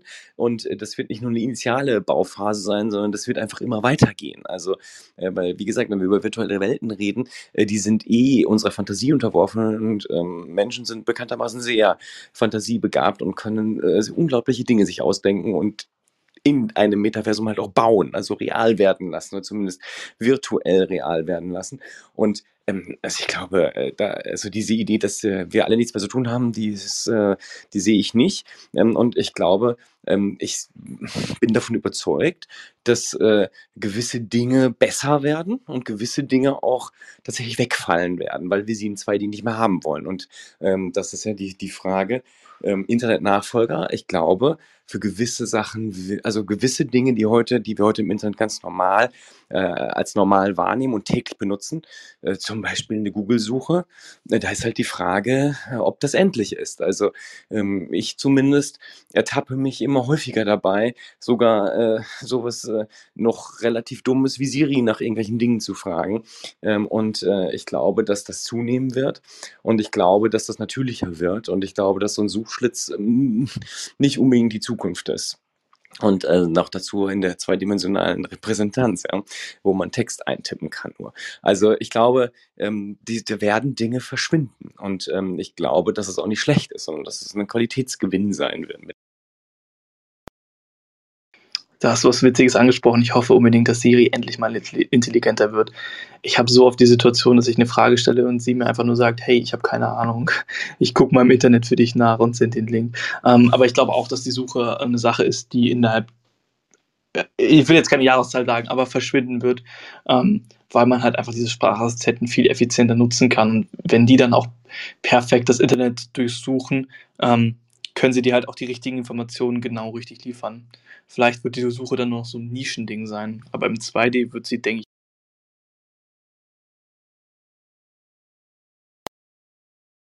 Also ich glaube sogar und hoffe sogar, also zumindest äh, das ist immer meine, meine Hoffnung, wenn ich bessere Newsfeeds und so weiter sehe. Ich glaube, dass äh, allein schon die, dass wir eine Frage stellen müssen, irgendwann ein Ding der Vergangenheit sein wird. Also ähm, es, eigentlich gibt's, ergibt es gar keinen, es gibt keinen Grund, dass wir eine Frage stellen müssen, sondern eigentlich ähm, sollte das System irgendwann verstehen, welche Fragen wir gerade haben äh, und sie uns beantworten. Ähm, das äh, ist vielleicht noch etwas Science Fiction, aber ich glaube, dass das möglich sein wird und ich glaube, dass wir das auch sehen werden. Ähm, also zumindest erstmal auf einem banalen Level. Ja, also ähm, wenn ich die Telefon-App aufrufe und dann oben in den, in den Suchschlitz reintippe, äh, um dann irgendein ein, einen Kontakt zu suchen und den dann anzurufen. Also ähm, da gäbe es Möglichkeiten, das früher zu erkennen, was ich eigentlich will, glaube ich zumindest. Und äh, ich glaube, dass allein das Suchen also diese, also wahrscheinlich 80 Prozent der Suchen, die wir machen, einfach irgendwann überflüssig macht, weil das System merkt, wo wir gerade hindenken und uns unterstützen wird. Also zumindest ist meine Hoffnung, dass es das irgendwann gibt. Also du bist ja hier der bald irgendwann der Informatiker, du sollst das sowas dann bauen, bitte. Aber ähm, äh, da, also ich, wie gesagt, ich, ich glaube halt, diese Idee ist ja alt. Also diese Software-Agents, also die wirklich, wirklich äh, auch präventiv äh, für einen tätig werden. Ich glaube, dass es das geben wird. Und äh, in, ein, in ganz minimalen Ansätzen gibt es das ja auch, aber ich glaube, dass es mehr wird. Ja, ich denke auch, dass es mehr werden wird. Also, ich meine, im Prinzip, sowas ist ja auch eigentlich nicht so schwer, dir ein paar Vorschläge zu machen, wen du jetzt zum Beispiel als anrufen könntest. Also, nur mal als Beispiel, du bekommst eine E-Mail ähm, und kurz nachdem du die E-Mail geöffnet hast, gehst du in die Telefon-App, dann ist die Wahrscheinlichkeit natürlich hoch, dass du den Absender anrufen möchtest, weil du irgendetwas direkt klären möchtest oder äh, man guckt in deinen Kalender und so weiter. Deswegen wundert mich das eigentlich, dass es in der äh, Telefon-App noch gar nicht integriert ist. Sollten die vielleicht mal nachholen. Aber naja. Ähm, äh, wir sehen das ja aber auch schon in anderen Kontexten. Also, was, was mir gerade spontan noch eingefallen ist, die TikTok-App, die ist ja eigentlich das beste Beispiel dafür, dass man nicht mehr nach Inhalten sucht, sondern die Inhalte zu einem kommen. Also ähm, die schlägt einen Inhalte vor, wo sie, wo die TikTok, wo der TikTok-Algorithmus in dem Moment denkt, dass diese für einen in dem Moment relevant sein könnten. Natürlich ist es da meistens Unterhaltung, aber ähm, ich fand das ganz witzig. Wir haben im letzten Semester eine App gebaut und irgendwann hat die, der TikTok-Algorithmus mir angefangen, ähm, von Webdesignern Videos auszuspielen, die halt über gewisse Designmerkmale gesprochen haben. Und davon habe ich halt am Ende auch ein paar Sachen halt in die App integriert. Das fand ich eigentlich äh, ganz witzig sogar. Ja, das ist doch genau mein Gedanke. Also das ist genau, äh, ich glaube, da ist etwas, was passieren wird. Und wenn man jetzt überlegt und das noch, wenn man der der Software einfach mehr Kontext gibt, also in einem dreidimensionalen Raum. Und zwar nicht nur virtuell, sondern halt auch in der Realität, also in der physischen Realität, dann umso mehr Kontext Software hat, wo befinde ich mich, wo schaue ich hin, äh, worauf fokussiere ich gerade, ähm, umso einfacher wird es ja. Also den nächsten logischen Schritt ähm, vorherzusagen, in Anführungsstrichen, ist ja nicht so schwer. Und ich gebe dir völlig recht, ich verstehe das auch nicht. Wenn das, das Beispiel, was du gerade gebracht hast, mit du kriegst eine E-Mail und klickst dann auf das Telefon-Icon, es ist so logisch, was dann passieren müsste, dass es eigentlich wehtut, dass es heute noch nicht der Fall ist. Und das, das haben wir ja an jeder Stelle. Auch wenn du jetzt eine Produktivsoftware benutzt und du machst gerade irgendwas und dann machst du den nächsten Schritt. Ähm, die, die Wahrscheinlichkeiten sollten eigentlich so groß sein, dass sich zumindest die Menüstrukturen schon viel, viel besser anpassen. Also, dass die Menüs da sind und sich nicht an die Tätigkeit und den Kontext anpassen, ist ja einfach traurig. Und meine Hoffnung ist halt, umso mehr Informationen verfügbar sind, also jetzt reden wir mal kurz nicht über Datenschutz, aber umso mehr Informationen ich gebe durch die Dreidimensionalität, durch das Hinzufügen von noch viel stärker geolokalisierten Daten, weil das System weiß, wo ich hinschaue, worauf ich genau fokussiere, dann muss es möglich sein, den nächsten logischen Schritt zumindest ähm, mit einer hohen Wahrscheinlichkeit vorherzuberechnen und mir entsprechende Möglichkeiten direkt aufzuzeigen, ohne dass ich dreimal klicke. Und das ist ja nicht schwer. Woran ich gerade direkt denken muss, ist das Beispiel vom letzten Mal, wo du meinst, du läufst durch Münster und möchtest wissen, was aktuell der äh, Mittagstisch ist. Hey, du läufst durch die Stadt, guckst ein Restaurant an und dann ploppen da die, Tagesangebote auf. Das ist doch relativ easy sogar zu implementieren. Oder um jetzt nochmal vielleicht zwei, drei Stücke zurück, Schritte zurückzugehen. Du ähm, stehst vor dem Restaurant, vielleicht zehn Sekunden, holst dein Handy raus wieso schlägt dir das Handy dann nicht direkt das Tagesangebot von diesem Restaurant heute schon vor? Ich stelle mir das eigentlich nicht so schwer vor, das zu machen. Oder die Tagesangebote der Restaurants in der Nähe werden ja wahrscheinlich ja, und vor allem auch, wenn ich, wenn ich da, und das will ich ja natürlich auch nur äh, zwischen, sagen wir mal, halb zwölf und halb zwei. Ähm, während ich ähm, ab halb zwei dann vielleicht äh, das Kuchenangebot haben möchte, wenn es da eins gibt, oder das Kaffee-Sonderangebot.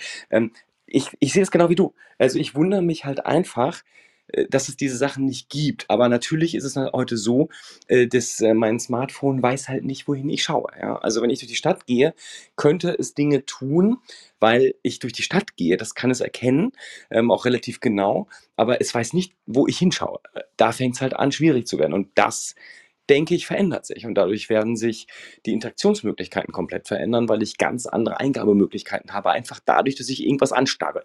Ja? Und äh, ähm, das Anstarrsystem Siri wird dann halt, da muss man dann vielleicht ein bisschen länger irgendwo hingucken. das bei Alexa vielleicht ein bisschen. Also ich bin auch ein großer Fan der Google-App. Ähm, was ich so cool fand, das war für mich so ein richtiger Aha-Moment. Irgendwann mal habe ich ein Ticket, ich glaube ein Flugticket irgendwo hin gebucht und ähm, dann hat die Google App mir direkt so eine Urlaubskarte eingeblendet mit dem Umrechnungskurs des anderen Landes und so. Und das fand ich schon sehr, sehr cool. Und genau so eine Sachen wünsche ich mir eigentlich mehr. Lustigerweise wurden dann die Bahntickets, die ich ebenfalls in meinem E-Mail-Postfach hatte, genauso wie das Flugticket, nicht von der Google App erkannt, woran das wohl liegt. Ähm, ja, das fand ich schon Und ich meine, äh, der andere Punkt, wir haben jetzt, ich habe also ich habe jetzt die ganze Zeit von diesem äh, von dieser 3D-Information gesprochen, also die durch, wir haben eine Brille auf und da sind Videokameras drin, das System weiß, wohin man schaut und wo man auch länger hinschaut. Aber äh, auch das kann man ja in diese Virtualität wieder übertragen. Da funktioniert das ja genauso. Also wir, ähm, unser Gehirn ist ja so unglaublich, unfassbar klug, äh, die Informationsmenge zu reduzieren, die wir aufnehmen, äh, dadurch, dass wir irgendwo hinschauen schauen und nur das ja auch scharf gestellt wird. Es ist ja sogar so, ähm, dass wir äh, die zum Beispiel die, die Tapete in einem Raum ja gar nicht sehen, sondern das Gehirn die eigentlich nur virtuell konstruiert, weil es ungefähr weiß, wie die aussieht und das sozusagen uns dahin projiziert, weil das halt viel weniger Informationen erfordert. Ähm, also unser Gehirn ist da offensichtlich extrem effizient und äh, das ist etwas, was Computer noch werden müssen. Aber das übertragen auch in virtuell, ein virt also einen virtuellen Teil dieses Metaversums bedeutet einfach, dass man auch dort viele Dinge viel besser vorhersagen kann, weil das System weiß, was wir tun und worüber wir gerade nachdenken, einfach weil wir es anstarren und nicht einfach nur Löcher in die Wand äh, starren, sondern äh, aus irgendeinem Grund den Elefanten halt angucken und eine spezifische Stelle anschauen. Und dann ist es eigentlich logisch, dass es mir zumindest schon mal die Möglichkeit gibt, so eine Lupe und sagt, willst du es größer? Ja, okay, ich klicke mal drauf, ich mache es größer. Ja, also das ist eigentlich, also ich glaube, dass ähm, wir wir sind halt sehr auf diese audiovisuelle Sache gepolt. Unser Gehirn funktioniert so. Wir benutzen unsere Augen da auch intensiv. Und wenn wir das als Interface benutzen können, wie eine Maus, wo wir hingucken, da pointen wir halt wirklich auch hin. Ähm, das ist ja technisch schon möglich, ja. Also es funktioniert ja schon, nur wir haben halt diese Brillen nicht auf. Sobald wir das haben und das regelmäßig tun, sollte Navigation sehr, sehr einfach. Ich finde, das Maus gab vor 35 Jahren einen Film, Das fliegende Auge. Es war ein Kampfhubschrauber. Immer da, wo er hingeguckt hat, konnte er hinschießen. Ja, ähm, ist mir nur gerade dabei eingefallen. Ähm, ich muss aber trotzdem noch mal ganz kurz fragen, ähm, wo werden die Daten gespeichert? Ja, wer weiß, wann ich wo hinschaue? Wie lange habe ich darauf geguckt, ja, auf irgendein Produkt oder irgendwas? Ja, das haben wir heute im Endeffekt auch schon, aber das will ich eigentlich nicht haben. Und ich meine, der Apple-User, ja, der gibt ja immer das Gerücht, ich habe es noch nicht verifizieren können, zahlt für das Flugticket. Also ich glaube, ich habe irgendwo letztens gelesen, dass das ein Gerücht ist, aber ich bin mir da jetzt auch nicht hundertprozentig sicher. Ähm, also in meiner Idealvorstellung ähm, sehe ich das mit den Daten so ähnlich wie mit dem ähm, mit, mit, mit, den, mit der Mimik.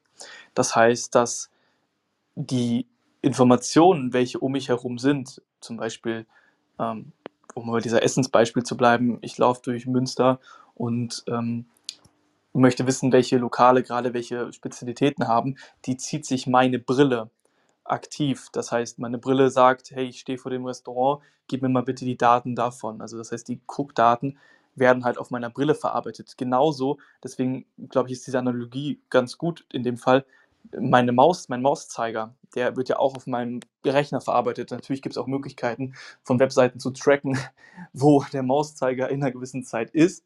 Aber primär sind die Daten auf meinem, ähm, auf meinem Rechner und ich fordere mit meinem Mauszeiger, indem ich halt etwas anklicke, Informationen an. Und genauso stelle ich mir das persönlich auch vor, dass man halt selber dieses Endgerät hat und sich halt nicht auf einem Server bewegt, wo halt wirklich jedes minimale Detail von dir getrackt werden kann. Wahrscheinlich wird es am Ende aber vielleicht doch so laufen, weil gewisse Unternehmen dann doch Interesse daran haben, diese Daten. Ich wollte gerade sagen, stell dir mal vor, dein Rechner wird von also ich, ich glaube, ganz kurz, ich, ich glaube, der, der Punkt, also ich glaube, das, was, was du gesagt hast, Marius, ist äh, völlig richtig und ich, ich sehe auch äh, dein, äh, deine, deine Sorge, äh, Marc. Ähm, ich glaube, dass die, die Wahrheit äh, letztlich irgendwo in der Mitte liegen wird und zwar letztlich abhängig davon, und das ist ja das, was du, glaube ich, meintest, Marc, mit äh, sozusagen der, der Apple-Tax. Also ähm, ich kann entweder dann dafür zahlen, dass, äh, also das ist meine Hoffnung auch letztlich, ich kann dafür zahlen, dass ich definiere, welche der Daten, die meine Brille und die anderen irgendwie verbundenen Gadgets, die sich an meinem Körper befinden oder auch in der Cloud befinden, ähm, weil die Rechenleistung ganz sicherlich nicht komplett in meinen, äh, äh, an meinem Körper sein wird, ähm, äh, die äh, ich definiere, was davon an wen und warum und wann weitergegeben wird. Und dafür werde ich Geld bezahlen müssen. Ähm, oder ich kann mir das nicht leisten und dann werde ich sozusagen bezahlen mit Werbung. Das ist so wie heute. Dann springt mich dieses Mittagsangebot an. Und zwar egal, ob ich da hingeguckt habe oder nicht, sondern einfach nur, weil ich in der Nähe vorbeigegangen bin. Und das ist dann halt quasi Spam. Ja, nicht im Sinne von komischen Dosenfleisch, sondern halt im Sinne von blödsinniger Werbung. Aber ähm, das wird vermutlich der Unterschied sein. Entweder bezahle ich dafür, äh, dass ich eine gewisse Autonomie habe, oder ich kann mir das nicht leisten, will aber Vorteile haben in dieser dreidimensionalen Welt. Und dann werde ich mit äh, äh Daten bezahlen und dafür ähm, entweder ähm, äh, gezielte Informationen bekommen oder ich bezahle nicht mit Daten und werde mit äh, Spam bezahlen, die, äh, die mich dazu auffordern, irgendwas zu kaufen. Also letztlich so, wie es heute auch schon ist. Also ich sehe da gar nicht so einen großen Unterschied. Und ich gebe dir recht, Marc, die Frage ist, wie viele, also ich glaube halt, dass viel mehr Daten entstehen werden, ähm, weil wenn wir über dreidimensionale Räume reden und vor allem halt wissen, dass unser, also dieses Eye-Tracking, was man heute ja benutzt, um Software zu testen, dass das halt sozusagen Standard ist und ständig eingeschaltet ist und äh, jeder jederzeit weiß, wo wir alle hingucken, ähm, da wird es halt spannend, das unterdrücken zu können und zu sagen können, ich liefere diese Informationen nur unter gewissen definierten Bedingungen an andere. Und das wird ganz sicher davon abhängen, welche Dienstleister man hat und wem. Ich finde das ja ganz interessant, dass es ja theoretisch heute im Internet schon möglich ist, natürlich nicht hundertprozentig, aber schon relativ spurenfrei unterwegs zu sein, zum Beispiel mit Webbrowsern, die einfach die meisten Inhalte blocken, beziehungsweise man so Dienste wie VPNs oder so benutzt, beziehungsweise dieses Piracy Relay, was Apple jetzt auch integriert hat. Ähm, genau, und ich sehe das auch im Prinzip genau gleich. Also man wird halt dafür bezahlen, dass man eine gewisse Menge an Privatsphäre hat. Also das ist ja auch eine Sache, mit der Apple gerade relativ krass wirbt und ähm, es ja auch den Herstellern, so, also äh, Werbetreibenden wie jetzt zum Beispiel Facebook, Google, echt aufdrückt, dass sie, ähm, ja, dass man halt über diese Geräte nicht mehr vernünftig tracken kann. Und ich denke, dass diese Parallelen werden wir halt genauso sehen. Da bin ich. Ja, aber da kommen wir wieder in den Bereich rein. Ne? Ich meine, so ein Apple iPhone kostet 1600 Euro. Ja, und ähm, wenn du dich freikaufen willst, Gerrit, kostet das auch Geld. Das heißt, wir sprechen dann von einem digitalen Proletariat. Aber das haben wir ja im Prinzip schon heute. Ja, war ja auch nur so mal formuliert. Es, äh, aber du hast recht. Also ich meine, das ist halt, also ihr habt beide recht. Ähm, also ja, ähm, man kann das so nennen. Ähm, und äh, ja, äh, Marius, das äh, haben wir schon heute. Also es ist halt so. Und jetzt ist halt die Frage, ähm, wie man das lösen will. Also äh, das, äh, das, wird in den USA sicherlich anders gelöst werden, als es jetzt in, in Deutschland oder in Europa gelöst werden wird. Ähm, und das wird eine Frage sein, welche, welche Rechte ähm, der Nutzer behalten muss, also sozusagen was gesetzlich vorgeschrieben ist. Und das, da werden die Standards sehr unterschiedlich sein. Und dann kommt halt darauf, äh, was man dann sozusagen bezahlen kann. Und dann kommt noch oben drauf, da haben wir noch gar nicht drüber gesprochen, dass es einigen Leuten einfach auch egal ist. Also ich meine, das, äh, äh, äh ich, ich bin ein großer Fan von Datenschutz, Privatsphäre und so weiter. Aber die allermeisten Menschen, mit denen ich zu tun habe, und da sind Leute bei, die wirklich klug sind, ja, denen ist das ganz häufig einfach nur, um es mal ganz deutsch zu sagen, scheißegal. Und ähm, das wird sich auch nicht ändern. Also ähm, da muss man meines Erachtens auch ganz vorsichtig sein, inwieweit man da was reglementieren will. Wenn mein Gefühl mir sagt, dass auf jeden Fall die überwiegende Mehrheit ähm, der Leute da nicht so viel Interesse dran haben, was ihre was ich daran ja auch so krass finde, ist, wenn man Leute fragt, ist der Datenschutz wichtig? Ich, 99% der Leute sagen, ja, Datenschutz ist mir extrem wichtig. Und wenn irgendwas aufkommt von wegen, hey, hier wurde Datenschutz verletzt und so, dann ist ja das Geschrei immer relativ groß. Aber im alltäglichen Verhalten, ich kenne jetzt keine Zahlen, aber ich würde mal schätzen, dass 90% der Internet-User bei einem Cookie-Banner auf alle akzeptieren, immer klicken. Einfach weil sie nervt. Das heißt, in dem Moment ist Datenschutz dann ja plötzlich nicht mehr so relevant. Oder bei jedem Gewinnspiel ihre kompletten personenbezogenen Daten einzugeben, inklusive Telefonnummer, Anschrift, E-Mail-Adresse und so weiter, Geburtsdatum.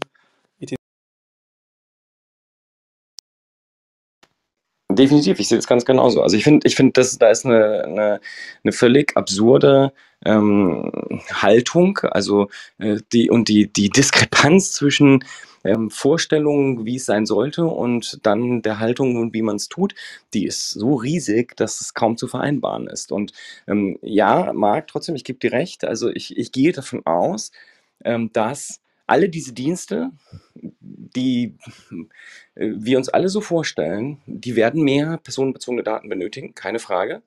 Und äh, die werden gar nicht funktionieren ohne. Und äh, wie gesagt, ich sehe den größten Teil einfach in einem, letztlich in einem simplen Eye-Tracking. Und ähm, das wird nur ganz massive Veränderungen mit sich bringen, also viele positive Aspekte für die Nutzer, aber halt natürlich auch ganz massive Einblicke in unser Leben im Wortsinne. Ja. Also, wohin wir blicken, wird halt einfach ein ganz massives äh, Navigationselement sein oder ein Navigationstool sein.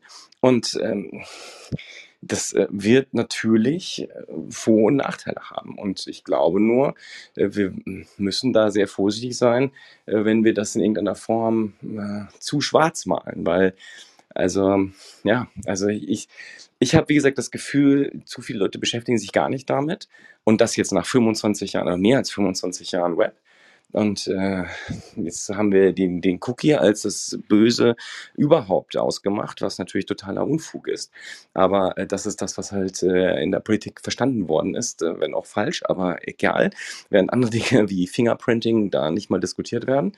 Und das wird halt in Zukunft einfach nur übertragen werden auf andere Bereiche. Und äh, ich glaube, dass wir das auch gar nicht äh, wirklich am Ende des Tages jetzt sehen können, weil ich glaube, das, was wir jetzt diskutiert haben, wahrscheinlich auch nur ein halber Teil dessen ist, was da kommt. Ich glaube, wie gesagt, da bin ich bei dir, Marc, die, die Daten, die anfallen werden und die wir auch gerne bereit sein werden, dort rein zu investieren, äh, die werden hoch sein und über vieles hinausgehen, was wir uns heute vorstellen.